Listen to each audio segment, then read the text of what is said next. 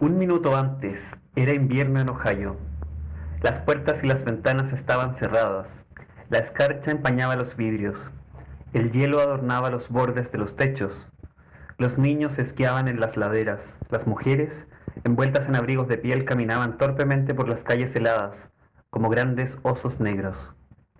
Y de pronto, una ola de calor atravesó el pueblo, una marea de aire tórrido, como si alguien hubiera abierto de par en par la puerta de un horno. El calor latió entre las casas, los arbustos, los niños. El hielo se desprendió de los techos, se quebró y empezó a fundirse.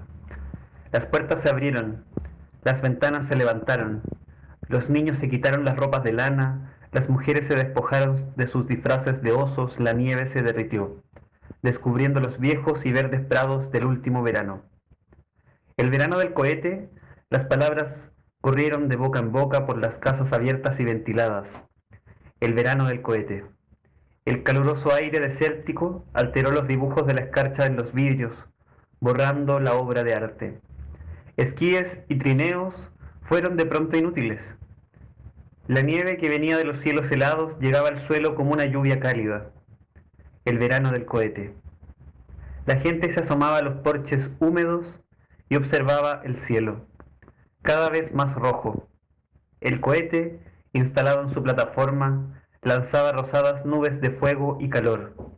El cohete, de pie en la fría mañana de invierno, engendraba el estío con el aliento de sus poderosos escapes.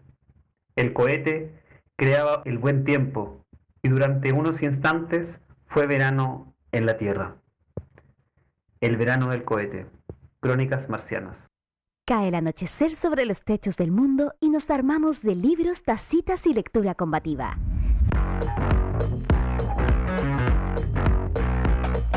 Encendemos el neón para abrir un día más la biblioteca de noche. La puerta está entreabierta para que te asomes y nos sintonices por Holística Radio. Se abren las palabras y encendemos nuestras mentes en este espacio radial para compartir el calor de las palabras en compañía de las voces tras los oficios del libro. Te estamos esperando frente a nuestros micrófonos con alta motivación y nuestras agüitas maliciosas de medianoche.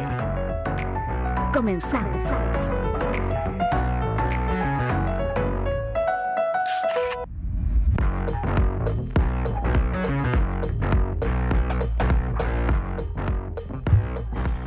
Buenas noches, buenos días, buenas tardes, quizás. Si nos están escuchando en el futuro, estamos acá en un capítulo particularmente especial, un unipersonal, como dice la Josefina González, la baby Josephine, ya que las compas y los compas de locución están sobrepasadas, sobrepasados con las actividades de fin de agosto, ¿cierto? Del cambio de hora, los fondos concursables, la vida que, se nos cruza también eh, a, este espacio que lo dedicamos con mucho cariño, voluntariamente, con nuestro tiempo.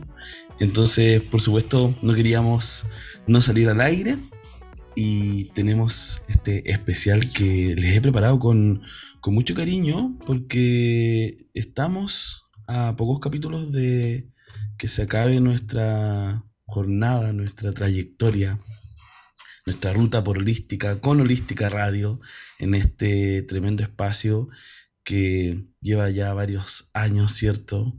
Produciendo, apoyando proyectos de radio a personas que quizás no se dedican particularmente a la radio, ¿sí? Y por eso mismo lo agradecemos con mayor fuerza. Eh, para comenzar entonces, como siempre, les cuento que lo que acaban de escuchar era El verano del cohete, un cuento de Ray Bradbury que aparece en el libro Crónicas Marcianas, leído por David, nuestro compañero de locución. Bueno, contarles, como siempre, si están escuchando Holística eh, por primera vez, Holística tiene un número de radio eh, que pueden escribir, ¿cierto? Pueden enviar sus audios, particularmente audios que es lo que nos interesa, al más 569-7511-1852. También por YouTube pueden regalar, regalar comentarios o stickers. Estos stickers que, bueno, hay algunos gratuitos, algunos que tienen algún aporte, con eso también pueden ayudar a que este proyecto cierre de la mejor manera.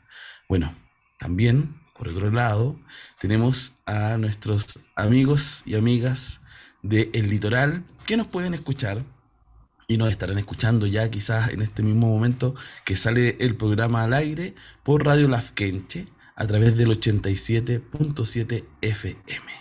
Por ahí llegamos al litoral en nuestra primera experiencia, nuestro primer acercamiento a eh, esta modalidad ya de radio un poquito fuera de lo digital, ¿cierto? Seguimos habitando lo digital, pero podemos salir ahí por el FM. Bueno, para hoy traía un capítulo especial, como les dije, eh, imaginando también que nos acercamos a un proceso distinto, ¿cierto? Un proceso que tiene que ver con, el cierre, con la memoria, y pensaba ahí Martín, que, me acompaña, ¿cierto? Me, avisan también que ya estamos saliendo por el litoral. Eh, le decía, eh, bueno, a Martín que me gustaría poder hacer un recorrido, un breve recorrido por esta colección que hemos ido poblando de a poquito en nuestra estantería imaginaria de esta biblioteca de noche. Cada capítulo es un tomo, es un libro más que se suma a nuestras estanterías, ¿sí? Y la idea de este capítulo es poder compartirles algo de esa trayectoria que lo puedan usar como una guía de lectura posible de los libros de la biblioteca de noche y también puedan acercarse a conocer lo que hemos hecho durante nuestra trayectoria. Por supuesto, este capítulo nos va a alcanzar para dedicarlo a la temporada 7, que es la que estamos viendo ahora de este proyecto que inició por allá el 2019, que tenía otro nombre y fue mutando hasta transformarse con fuerza en la biblioteca de noche. Bueno, entonces Voy a comenzar haciendo un breve recorrido, Martín, y vamos a tener un par de canciones. Eh, voy a, dejarte la, que sigue, ¿cierto? Por, escrito para que no se nos pase. Voy a dejarle el tiro una, una dedicada. Voy a ponerme bien melancólico hoy día, parece. Porque, bueno, estamos en septiembre, estamos en un mes además que nos cruza como chilenas, chilenos, ¿cierto? Eh, nos acercamos ya al día oficial de la conmemoración de los 50 años del golpe y, todo pareciera que nos habla de la situación que vivimos hace ya 50 años contando eh, y que seguro va a seguir afectando y atravesando nuestras experiencias vitales en este territorio. Bueno, entonces, como les decía, les voy a invitar por un breve recorrido por nuestros capítulos. Eh, vamos a comenzar visitando el capítulo que en realidad debería ser el primero, pero teníamos ahí un desfase, ¿cierto? La sexta temporada termina en enero, la séptima parte en marzo, ¿cierto? De este 2023, si es que lo están escuchando ahora o si lo están escuchando en el futuro. Eh, quizás si es muy futuro, el 2023, eh, cuando se declara el año en el que se declara eh, ya un cambio en la emergencia climática para ser eh, denominada ebullición mundial. Eh, no sé qué estará pasando en ese futuro. ¿Qué tal lejano será? Bueno, partimos en marzo con el libro Ropa Heredada de Nicolás Meneses, que nos llevaba así a algunos pequeños relatos que en conjunto arman una suerte de biografía de un personaje que se va encontrando con la cotidianidad, con la precariedad de lo que es vivir eh, en un país como Chile y me atrevería a decir en un país como los que componen nuestro continente, ¿cierto? Eh, en el cual heredar la ropa del hermano, ¿cierto? Tener eh, que usar, que reutilizar, ¿cierto? por supuesto, esa ropa que, que, no es nuestra muchas veces y que pasa incluso de generación en generación. Eh, creo que, es un gesto que nos habla de las formas de vida, ¿cierto? Y cómo podemos ir quizás poniendo en valor cosas que hoy tenemos, ¿sí? Cuando ya podemos comprar nuestra propia ropa y tener cierta independencia. Entonces, nos acompañó Nicolás Meneses, que además es editor de Provincianos Editores, de allá de Limache, esta editorial hermosa que se ha dedicado además y que se ha eh, entrelazado, ¿cierto? Casi todo el año. Eh, en nuestro programa han aparecido varios de, sus libros. eh, pero ahí Nicolás nos contaba también de su proyecto editorial Manga Line, que publica manga, ¿cierto? Y bueno, republica manga y también publica manga chileno. Se publicó Isai Comic, uno de los grandes exponentes del manga en nuestro país. Por si no lo sabían, fue ganador hace un par de años del el premio de manga en Japón, que debe ser muy impresionante para alguien que se dedica a eso desde acá, poder ganar, tener ese, ese galardón muy bien ganado. Yo leí Comic, vamos a ver si alcanzamos a traerlo antes que termine nuestra temporada por acá. Eh, y bueno, Nicolás Meneses, que tiene varios libros más, ¿cierto? Nico Meneses tiene libros, eh, tiene Panaderos, que también habla de cómo se habita las ciudades de ahí, desde ese lugar, y tiende Nicolás a tomar, eh, a enternecerse también, a conmoverse con estas historias que quizá no están tan contadas, no aparecen tanto, pero que son tan eh, cotidianas para muchas y muchos. Luego del Nicolás Meneses, nos acompañó Loreto Chávez y María Fernanda Vázquez y nos vinieron a contar que creo que también es interesante que podamos eh, avisorar estos capítulos que no eran en realidad dedicados a un libro en particular, sino a un tema.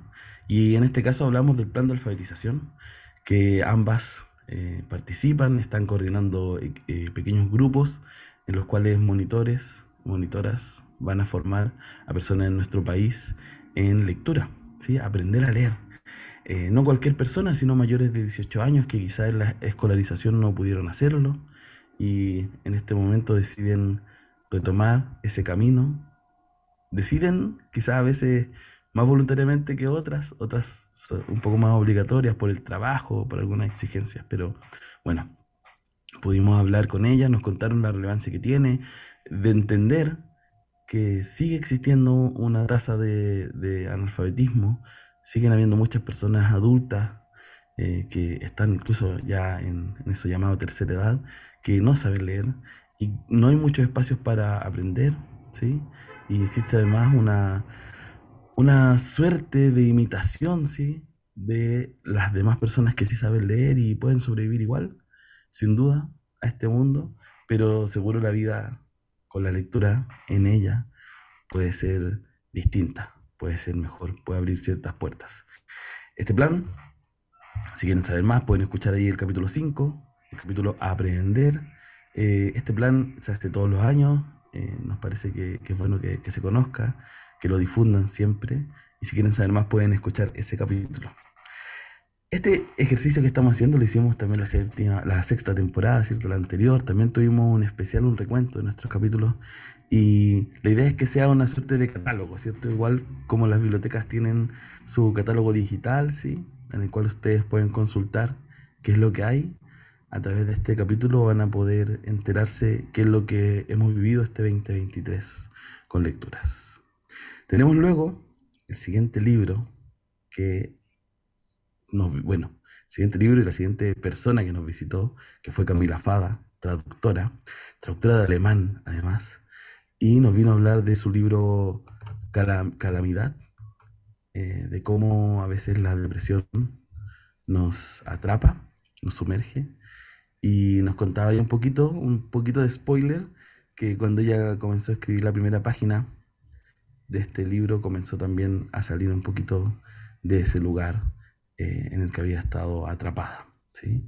Y bueno, el capítulo se llama Cuerpo Adentro, claramente hace una, una referencia a poder entrar, mirarse, revisarse y, y darle vuelta a qué cosas necesitamos despojarnos. ¿sí? Eh, es un libro bien bonito, eh, creo que, que, es una suerte de poder encontrarnos en este proceso de hacer radio en la biblioteca de noche con autoras que tienen la sutileza de pensar que la poesía no es una fácil puerta de entrada, pero que si lo piensan y piensan un poquito en las lectoras y lectores, pueden facilitarles eh, un poquito el trabajo, un poquito, ¿cierto? No es necesario que sea tan fácil, pero la poesía siempre eh, causa un poquito de, miedo, de alejamiento. Eh, creo que es importante que podamos desarrollar ese espacio poético propio nos permite también imaginar una vida distinta. Bueno, ese es el capítulo 6 de esta temporada que ha tenido además varios espacios distintos. Hemos tenido capítulos especiales, de los cuales les voy a hablar también en un ratito más. Hemos tenido también en esta biblioteca de noche un club de lectura que se están subiendo sus capítulos, ¿sí?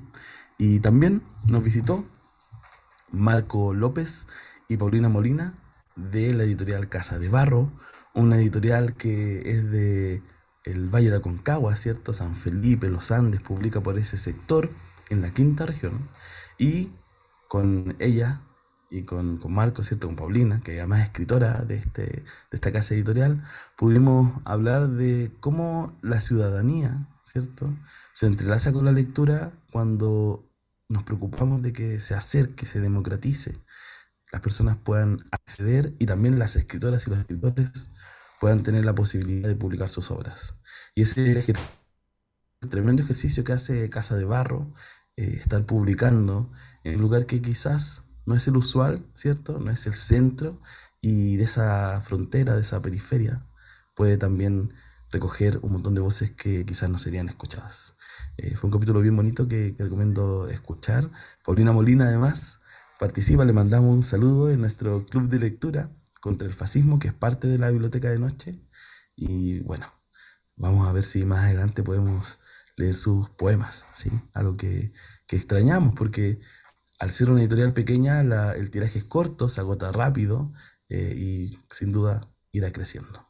Bueno, nos encontramos también en nuestro capítulo 8, Justicias, Justicias de Sangre, ¿cierto? Que denominamos así porque este gran escritor, que me acuerdo de Martín Sepúlveda, contándonos un poquito lo que no puede publicar y, me, me sonrío inmediatamente, pero lo que sí puede publicar en Los Perros Perdidos, ¿cierto?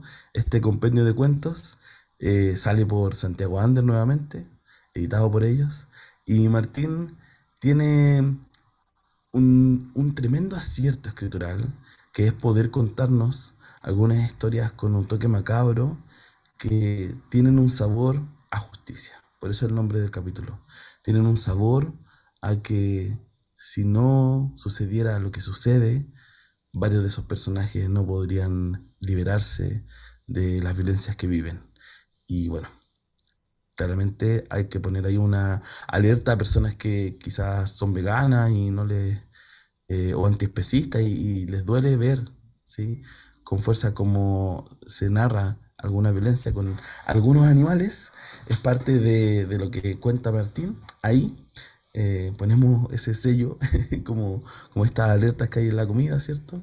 Eh, porque es un poco fuerte, sí, hay que reconocerlo, un libro fuerte, pero que en esa fuerza que tiene también nos devela eh, las violencias cotidianas, las violencias que viven pueblos enteros, ejercidas por alguna persona en particular, también las violencias ejercidas por las fuerzas de la naturaleza, como el mar, en ese tremendo cuento donde nos relata la pérdida y, cómo se vuelve a encontrar a esa, a esa persona que, que, fue llevada por este océano y bueno, otras cosas más. Martín Sepúlveda tiene varios escritos, escribe también fanzine, eh, pueden encontrar el fan sin nombre, ahí también está su sello. Y bueno, a pesar de esa eh, posible violencia que incluye en su, obra, lo macabro, lo terrorífico, eh, es un placer leer esos cuentos tan tremendamente escritos. Y Martín, que esto fue algo que nos penó un rato, el capítulo 9 fue el primer libro de fragmentos dedicado a ese, ese libro, ¿cierto? Llamado así, de Dave Lordan, que fue editado por los perros románticos. Fue una, una apuesta que quisimos hacer que, que tenía sus complejidades, ¿cierto? La complejidad de poder traducir y subtitular un capítulo que estaba casi íntegramente eh, en inglés, ¿cierto? Dave Lordan se conectó desde Irlanda, si no me equivoco, para poder acompañarnos junto a la Bibi y estuvimos entrevistándolo hace más tiempo del que salió el capítulo. El capítulo eh, que salió después eh, seriado por nuestra biblioteca, dejado en el estante, ¿cierto?, del capítulo número 9 de esta temporada, que llamamos Lo Perdido, ¿cierto? Ahí es que pudimos descubrir a este Dave Lordan en un doble, una doble pérdida, ¿sí? Eh, lo pusimos así porque fue un capítulo que se perdió un ratito hasta que volvió. Fue un capítulo que grabamos, si mal no recuerdo, una semana antes de ese nefasto, miren, casi se va a cumplir un año. Eh, se cumplió un año, ¿cierto? Hoy, 4 de septiembre, de cuando finalmente se votó rechazo a una tremenda constitución, una tremenda propuesta. Y antes de eso, una semana antes, estábamos hablando con Dave Lordan de lo emocionado que él estaba, que veía desde allá a nuestro país, imaginando que íbamos a tomar una buena decisión. Eh, bueno, no sabíamos lo que nos esperaba después. Y bueno, quedó como registro de, ese dolor, ¿cierto? De esa doble pérdida. Perdimos porque salió el rechazo, eh, y este capítulo se había perdido, pero volvió y quedó bien subtitulado. Así que bueno, está ahí para que lo puedan escuchar. Está en audio si escuchan eh, en inglés y les viene bien y, lo logran, pueden hacerlo, pero en YouTube está el subtítulo, si quieren escucharlo por ahí. Y Martín, yo creo que vamos a, cerrar con este capítulo. Dos capítulos más voy a nombrar y nos vamos a ir a una primera canción. Quiero, bueno, tuvimos la suerte en este capítulo 10, eh, que vino después de ese cierto que les contaba, de contar con la cata nuestras rutas feriales eh, y viajamos. Viajamos, por supuesto, a diferentes lugares. A mí me tocó estar en España este año, en el premio Mandarache, y la cata estuvo tanto en la Feria del Libro de Argentina como en Filbo, en Bogotá. Y ahí contamos un poquito la relevancia que tiene de las personas que nos dedicamos al mundo del libro poder salir, poder salir a esos espacios, poder encontrarnos con otras personas que se dedican a lo que nos gusta, a lo que nos dedicamos, poder darle una vuelta a algunas ideas que teníamos y poder traernos otras que quizás no se nos habían ocurrido y, si no hubiéramos recorrido esos territorios, no hubieran sucedido o no estarían cocinándose ahora mismo. ¿sí? Eh, fue un bonito capítulo con la Cata que justo eh, en ese periodo estuvo más fuera, por lo mismo, pudimos reencontrarnos y aprovechamos también como amigos que somos de ponernos al día en nuestras experiencias y se las contamos ahí para que sepan un poquito más. Y el último capítulo, Martín, que quiero comentar antes de irnos a la canción es los tiempos, bueno, el capítulo se llama Pasado Futuro, capítulo 11, y el libro que leímos es Los tiempos de la Caimahuana de Dauno Totoro. Eh, y bueno, fue editado por Seibo Ediciones. Me acuerdo de Dauno y, me acuerdo de sus palabras, de su templanza y, su sabiduría, ¿sí? En toda este, esta trayectoria de investigación que ha hecho. Por un lado, sus libros que hablan y levantan denuncias, ¿cierto? Tiene un libro que se llama Rati, que habla sobre cómo se ha ido pacificando, entre comillas, a la sociedad en democracia, pacificando como ese, esa pacificación de la Araucanía, ¿cierto? Con violencia, como un, una burla a, ese, nombre, ¿cierto? Eh, pero también escribiendo una ciencia ficción que ahí él nos narraba cómo le ha hecho pensar el mundo, resignificarlo, ¿cierto? A través de la ciencia ficción, algo que también hacemos en Bibliotank, eh, leer eh, las distopías, que nos hace mirar nuestra sociedad de otra manera, descubrir cosas que están entramadas, aunque no estemos en una nave espacial o no estemos tampoco eh, habitando un régimen, por lo menos en Chile, totalitario, sí hay luces de algunas formas que aparecen ahí en estas ciencias ficciones.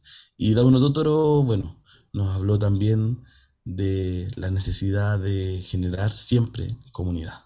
Y sin duda eso es lo que hizo, lo que ha hecho, lo que logró hacer la tremenda holística radio, ¿sí? que para muchas y muchos va a quedar en, sus corazones como un granito de consumo, pero no solo un consumo pasivo, sino también una escucha atenta, un diálogo muchas veces eh, a través de diferentes vías, ¿cierto? Pero una gran conversación que se entabla en esta parrilla programática que tiene Holística Radio. Ahora, Martín, te voy a pedir que vayamos a la primera canción que tendremos hoy. Esta canción, como te dije, voy a ponerme bien melancólico y la vamos a dedicar. Eh, se la quiero dedicar a una gran amiga que ha sido compañera de casa eh, en un par de veces, nuevamente también en este momento, a la María José Durán, la Cote, una gran amiga. Y bueno, nos ha tocado atravesar momentos emocionales de, corazones rotos, muchas veces en conjunto. Y hace poquito que aparece esta canción en nuestra rutina cotidiana, en nuestra escucha compartida. Mientras me curo del Cora, de Carol G. Vamos, Martín.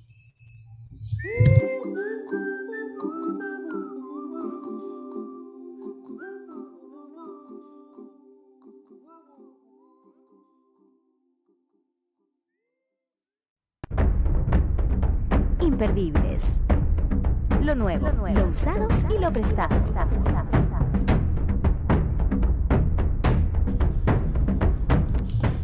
Gracias Martín por poner esa tremenda canción, ¿cierto? Para todas y todos los corazones rotos de este casi cierre de invierno, ¿cierto? Casi cierre, estamos muy cerquita de que eso suceda, con cambio de hora incluido acá en Chile. Y bueno, Martín, como te contaba, vamos a seguir con nuestra revisión para que este capítulo sirva de catálogo de esta temporada y puedan lanzarse a revisar lo que hemos eh, vivido ¿sí? durante este 2023. Vamos entonces con el capítulo, eh, el primer especial, ¿cierto? Que tuvimos, que bueno, tuvimos varios especiales durante este 2023, eh, que grabamos entre medio de la rutina, en algunos espacios posibles para que nuestras invitadas, invitados pudieran estar. Y uno muy especial, porque una gran amiga que conozco hace mucho tiempo en el mundo del libro, que eh, estuvo dedicado al libro de Lorena Díaz Mesa, Herida Abierta, editado por Asterión, que además es de La Piba Barros, tremenda escritora, fue el especial llamado Poner en Juego. Ahí pudimos hablar con Lorena Díaz Mesa sobre esta novela, nanonovela, ¿cierto? Que se arma con trazos, ¿cierto? Con retazos de microficción para contarnos un poquito sobre esta herida abierta llamada dictadura, ¿cierto? Golpe de Estado eh, y todo lo que siguió después, ¿cierto? Que lo hemos hablado también en algunos capítulos. Y bueno, acá Lorena nos cuenta cómo se vive esta pérdida siendo madre, imaginando el ser madre, nos cuenta un poco de su familia y a través de este relato podemos entender lo que es vivir esa pérdida, ¿cierto? Que viene a ser también una herida abierta, esa pérdida en primera persona, ¿sí? En no encontrar a tus seres queridos.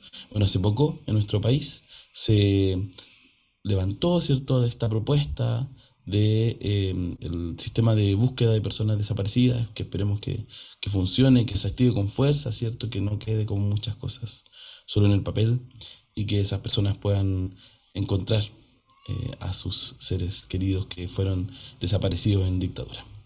Bueno, luego en los programas eh, regulares, en el capítulo 12, en un programa que denominamos Batería de Identidades, tuvimos la visita de una gran escritora que, que nos gustó mucho escuchar. Creo que, que su voz, lo, que nos contó, ¿cierto? Em, nos vino a, vino a ser reflejo de algo que también veníamos conversando. Que, bueno, nuestra invitada en ese capítulo fue Mónica Ramón Ríos, Autos que se queman, con un tremendo libro, ¿cierto? Editado por los libros del Cardo, que también nos ha acompañado durante harto tiempo en nuestros programas y ha sabido eh, responder a nuestras invitaciones de buena manera. Eh, una editorial dirigida por la tremenda Gladys González también.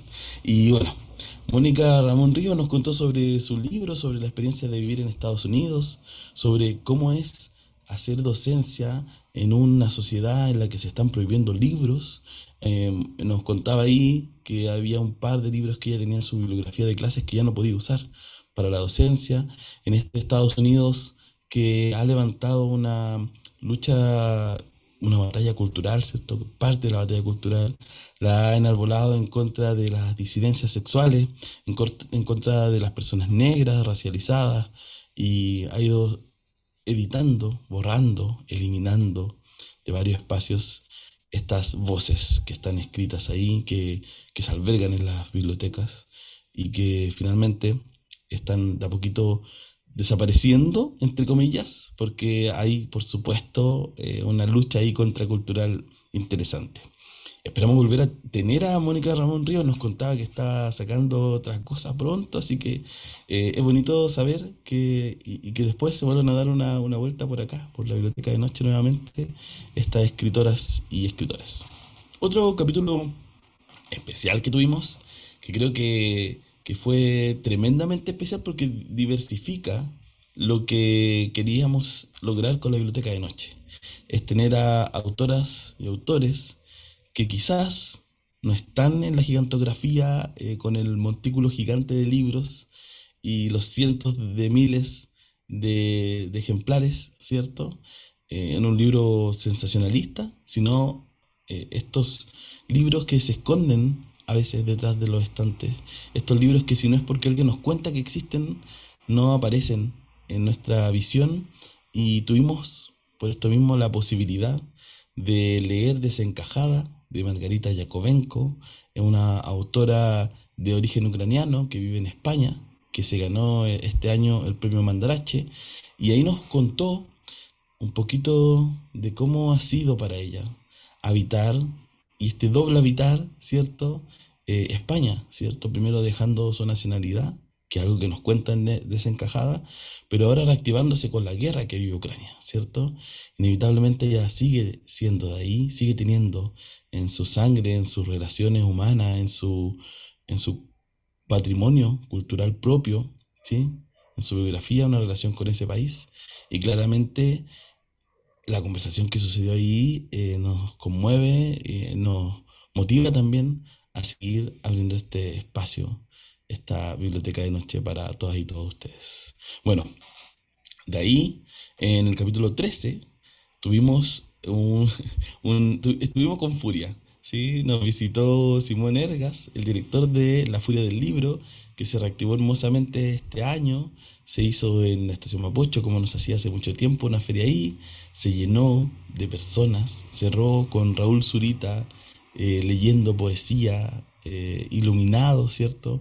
Con ahí una proyección artística, y bueno, ahí nos contó un poquito de qué se trataba, de qué, qué iba a suceder antes, con su cara de estrés, de que a menos de una semana para que esto suceda, eh, y por supuesto sabemos que muchas de las personas que participan en nuestra actividad o las que nos escuchan eh, tuvieron la posibilidad de visitar este espacio que esperamos que se mantenga un año más.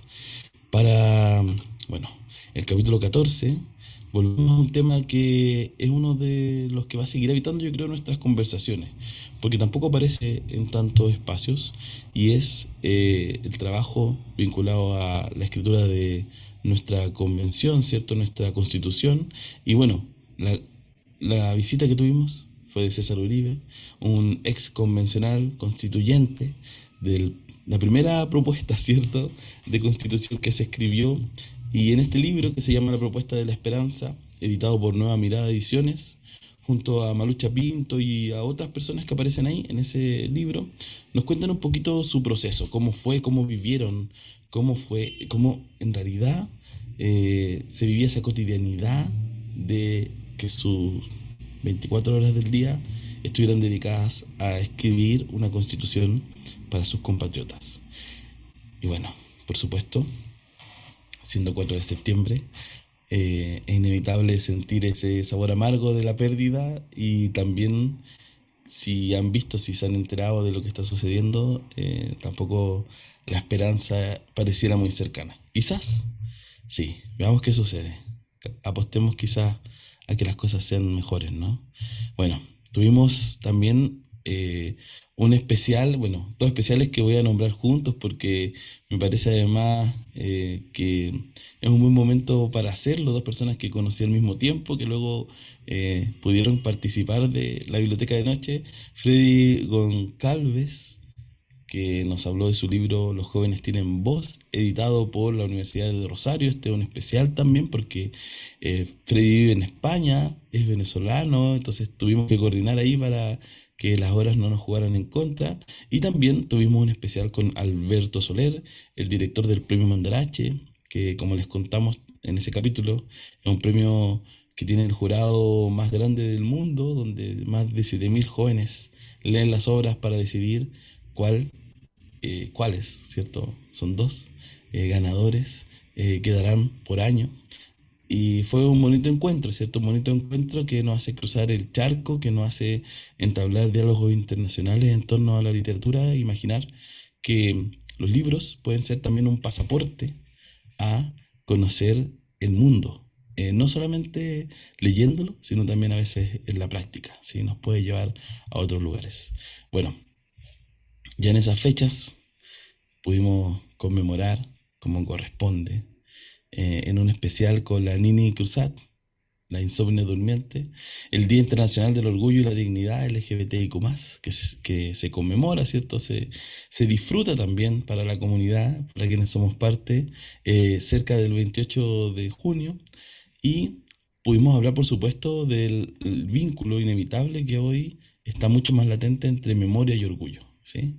Nuestra comunidad ha sido parte también de estos procesos de lucha por los derechos civiles hemos vivido diferentes eh, vejámenes, pero también hemos vivido diferentes momentos de felicidad, cuando se aprueban leyes, cuando vemos hoy a la juventud desarmando el género con mayor facilidad, ¿cierto? Con ciertas libertades que en su momento, ahí contábamos con Nini, no tuvimos. Contábamos un poquito de nuestras experiencias personales. El capítulo 16 de la Biblioteca de Noche en su séptima temporada, sí, fue estallidos estéticos y nos acompañó Jacqueline Herrera con su libro editado por Biblioteca Chilenia, Las guerras estéticas, los otakus en el estallido social. Eh, como verán, es un libro que quizás no estaría en cualquiera en aquel, sino en uno donde sabemos que, que nos pueden recomendar algo que nos gusta, que apunta a quienes somos también, a cómo nuestra identidad se ha ido trazando. Y bueno, Acá hablamos con Jacqueline, por supuesto, como dice ahí, del estallido social, pero también de la importancia eh, del soft power, ¿cierto? Nos contaba de ese concepto que no conocíamos, cómo finalmente el consumo de televisión, ¿cierto? De otras culturas como la, bueno, la japonesa, pero también la coreana hoy en día, influyen, afectan la forma en que nos relacionamos, en que tomamos decisiones eh, y también en la forma en que luchamos, ¿cierto? Si mal no recuerdan, en el informe ¿sí? de inteligencia para el estallido salían los otakus, salía el K-pop como parte de, del mal, ¿cierto? Parte de esta mirada desobediente que se enarboló en esos en ese año, ¿cierto? En ese octubre que parece tan lejano, ¿sí? Que parece que estuviéramos eh, ahí todavía, pero hemos atravesado muchas más cosas. Bueno, era también importante, y es así como nuestra colección, nuestras estanterías se diversifican, tener dramaturgia, ¿sí? Y por eso, con la Nini, que nos acompañó un par de capítulos, eh, Insomnia Durmiente, para que la sigan, ¿cierto? Vimos eh, y, pudimos eh, entablar un hermoso diálogo con Rae del Cerro, que es dramaturga, activista lésbica, que tiene hermosas obras que han salido premiadas, han sido parte de, bueno, de la muestra de dramaturgia nacional del año pasado. Y la RAE del Cerro vino a contarnos qué es lo que está haciendo, cómo ve el mundo. Hablamos de amor también, eh, del amor eh, lésbico tan particular que, quizás puede parecer a muchas personas. Y pudimos dar voz a esta gran artista que admiramos mucho también, ¿cierto? La RAE del Cerro. Eh, ah, y también decir que coincidió, hicimos coincidir con el Día de la Visibilidad Lésbica, ¿sí? Bueno, parte de lo que hacemos, además de los especiales y además de los capítulos regulares, es levantar unos pequeños conversatorios en los cuales invitamos a algunos escritores y escritoras a dialogar en vivo y en directo con público eh, y esta vez en la cervecería intrínseca, una cervecería amiga, ¿cierto? Eh, a dialogar sobre algún tema que tengan en común, a poder reírse. Eh, han salido bastantes risas en esos espacios de encuentro este año y también a que puedan contarnos cómo ven un poquito el mundo, ¿cierto? No solo la literatura. Y el primer conversatorio de este año eh, llamado Poesía Callejera, tuvo a dos personas que queremos mucho. Estuvo la Josefina González, la Baby Josephine, que ustedes ya la habrán escuchado, con su libro Arica Kurosawa, de Editorial Deriva, y el Juan Carreño, el gran Juan Carreño, con uno de sus últimos libros, Trópico Parafina, editado por los perros románticos. Y bueno, en ese diálogo que entablaron pudimos hablar un poquito de, del amor callejeando, ¿cierto? De esta gira Cantacachureos que quizás la escucharon en el programa de la Josefina, eh, del cual yo, yo participé en un par, fui un par de, de sus eh, sesiones. Eh, y bueno, y cómo ha sido entramar este amor poético, cómo ha sido escribir en buses, cómo ha sido encontrarse con personas que, te abrazan quizás, que eh, te compran tu libro y, quizás sorprende además que en varios lugares del país eh, se descubren por la Holística Radio, ¿cierto? Por eh, la gran labor que ha hecho y también por, por supuesto, la tremenda trayectoria de ambos, Josefina y Juan. Pero que sin duda, sin el apoyo de la difusión que la José hace siempre, quizás de la Baby, ¿cierto? Quizás eh, no llegaría a tantos oídos en tantos espacios recónditos de nuestro país. Bueno, de ahí el capítulo 17 regular, ¿cierto? Estuvo Ignacia Cole, donde nos habló de su libro Quizás yo no sea yo, diccionario autobiográfico.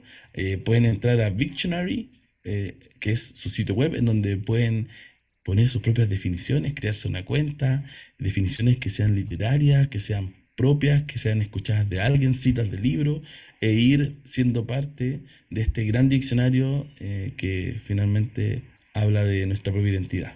Y es bonito el gesto que además eh, ella propone, que es poder revisitar quiénes éramos en ese momento, qué, qué decíamos del amor, qué decíamos de la soledad, qué decíamos de cualquiera de los conceptos que se nos cruza en nuestro camino y poder dejar registro, una suerte de diario de vida en clave diccionario.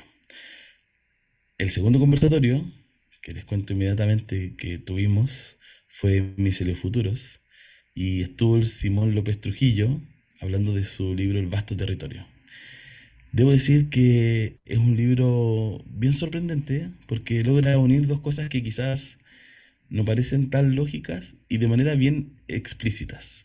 Uno es una novela de ciencia ficción que por otro lado eh, está atravesada por una suerte de ensayo crítico de filosofía que es muy fácil de leer, es muy sencillo de dejarse llevar por este vasto territorio en este mm, paraje que nos cuenta, ¿sí? en donde por allá en el sur de nuestro país una persona se contagia de un hongo que empieza a tomar su cuerpo, empieza a contagiar a más personas, empieza a tener una mente colectiva y que finalmente se empieza a transformar en una suerte de profeta.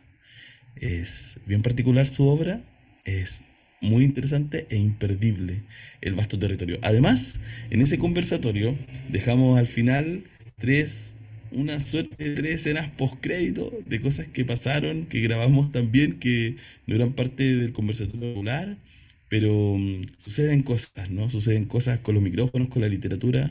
Cuando le pedimos probar a Simón el micrófono, eh, leyó un poema que creo que era de Raúl Zurita, eh, que quedó registrado, entonces, bueno, ahí podrán escuchar y disfrutar ese conversatorio.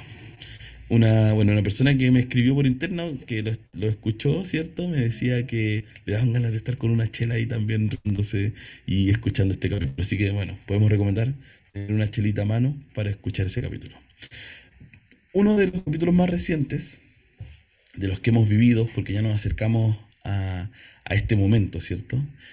Fue eh, el encuentro con el equipo de traducción de UNILA, ¿cierto? Con Rafaela, con Bruna, con Penélope, que nos contaban del proceso de traducción de la obra Cuarto de, Desechos y Diario de una Favelada eh, de Carolina María de Jesús, editado por Libros del Cardo, no podría ser en otro espacio, ¿cierto? Eh, que es algo que hace Gladys, que es recopilar, reactivar Mm, y, traer a nuestro país, ¿sí? literatura que no llegaría si no fuera por el interés propio de divulgar obras de autoras que están mucho más allá de lo que podemos encontrar y muchas veces ni siquiera en las bibliotecas. Así lo he hecho con autoras mexicanas, con autoras ecuatorianas y ahora con autoras brasileñas. Y bueno, Carolina María de Jesús, eh, que como dice su libro, Diario de una favelada, ella vivió en la calle, vivió de desechos, vivió reciclando, eh, y ahí nos contaban, y se puede leer en su obra, que cada vez que encontraba un papel posible de ser escrito lo guardaba. Y ese era su tesoro, ¿cierto? Escribía ahí. Y bueno, alguien encuentra esta escritora escondida en la favela y suceden cosas. Y nos cuenta qué sucede también con la vida de ella. Es un bonito registro de la vida de una persona viviendo en la favela, descubriendo otras cosas que no se había encontrado antes en el mundo. Eh, y también, bueno, tiene traición, tiene desamores, tiene eh, sorpresas. Es un tremendo libro. Bueno, tremendo porque tiene bastantes páginas, pero tremendo también por lo que es capaz de transmitir. Hace no mucho, también nos visitó, vinculado al Día de los Pueblos Originarios, que es el 9 de agosto, Sandra Buenupang, actriz y educadora cultural mapuche, que nos habló de su travesía, ¿cierto? De reencontrarse, de ir a vivir con y cerca de comunidades mapuches. Ella que, vivió mucho tiempo acá en Santiago, en, la Mapurbe, como diría eh, David Añir, eh, vivió aquí y decidió alejarse de esta ciudad tremenda que es Santiago, irse a donde están las comunidades, reencontrarse con su herencia, ¿cierto?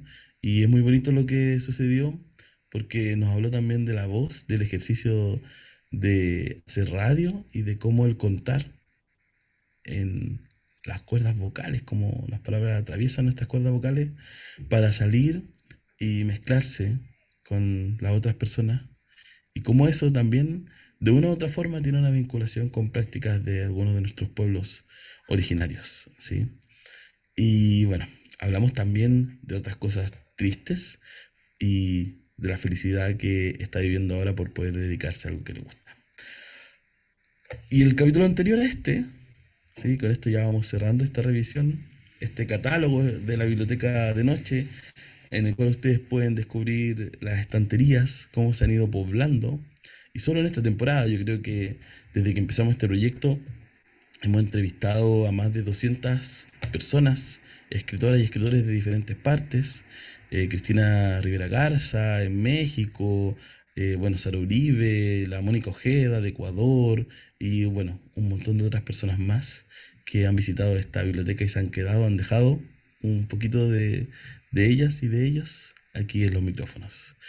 Tuvimos a Ramón Díaz Eterovic para hablarnos de imágenes de la muerte, la 19 entrega de diferentes novelas por las cuales ha, cruzado a este detective llamado Heredia, que ha visitado diferentes momentos de nuestra historia social y, bueno, como decíamos, mezclado con y parafraseando la hermosa canción de Yorca, la canción es protesta, la palabra es protesta también, ¿cierto? Poder escribir, poder decir, poder evidenciar y dejar registro de lo que hemos vivido. Y en este capítulo el 20.1 quizás, que espera por, completarse eh, en lo que viene, en los próximos capítulos acá en Holística. Eh, les dejamos esta colección de la biblioteca de noche para que puedan revisar junto, bueno, eh, en mi compañía, Sebastián Santander. quizás no siempre uno dice el nombre, uno se lo salta, porque también la prioridad a quien le damos voz y que queremos que, que se acuerden es las personas que nos visitan. ¿sí? Entonces, luego de este recorrido que, les dejamos para que puedan lanzarse a los capítulos, si no sabían por cuál partir, ahora quizás pueden escuchar este, eh, recomiéndenselo a amigas, amigos que les han hablado de la biblioteca de noche y no sepan por dónde abordarlo, para que no se les acumulen los capítulos como libro en el velador eh, y que a través de este capítulo puedan seleccionar por dónde parten. Cualquier capítulo por el que pasen, van a descubrir las tremendas voces de la literatura actual que quizás muchas veces están escondidas o son incluso alejadas por la resistencia, por la potencia, por los afectos y la política que cargan. ¿sí? Entonces, luego de eso, Martín, vamos a irnos con la canción de cierre, que también, también eh, va dedicada, como te decía, que ando medio entre melancólico, nostálgico. Eh, quiero dedicarle esta canción a una tremenda persona que conozco hace cerca de 14 años, a Víctor Rocha Monsalve, eh, el Víctor, ¿sí? Eh, ah, la canción, ya se la, está aquí, te la paso al tiro. Menos mal que me dijiste, Martín, ahí te la dejo ya. Esta canción que aparece al final, alerta de spoiler, aparece al final de la película, el documental, ¿cierto? De Maite Alberdi, la última, La memoria infinita, sí, Martín, yo la fui a ver el domingo, Creo que mis ojos estuvieron llenos de lágrimas en todo momento. No sé qué te pasó a ti con, la memoria infinita, pero es de una potencia, ¿cierto? También le pasó lo mismo a Martín, ¿sí? de una potencia increíble. Eh, creo que la capacidad de emocionar que tiene la obra de Maite Alberdi es eh, tremenda. Creo que hay algo ahí que no siempre se ve. Eh, bueno, la canción aparece ahí, ya la voy a decir, pero bueno, en esta memoria infinita, donde se habla de Augusto Góngora y de la Polina Urrutia, que yo salí diciendo, oye, qué, qué, potencia que tiene la Paulina para compartir esto y, y, para entregar todo un amor verdadero, ¿cierto? al hombre de su vida. Y ahí se ve esta historia de amor, esta historia de memoria también, porque sin duda cruza nuestra memoria nacional, cruza... Eh, y yo creo que es oportuna para acercarnos a la conmemoración de los 50 años del golpe, eh, todo lo que nos cuenta, ¿cierto? Eh, creo que si alguien no sabe mucho, no siente mucho, o no empatiza mucho con lo que sucedió, quizás verla le va a abrir, espero un poquito, ese corazón y va a comprender algo de los dolores que dejó ese proceso y que todavía habitan en nosotras y nosotros. Sin más preámbulo, Martín, vamos a ir con la danza de las libélulas de Manuel García. Muchas gracias por escucharnos una vez, una vez más en Holística Radio, eh, la biblioteca de noche. Hasta luego.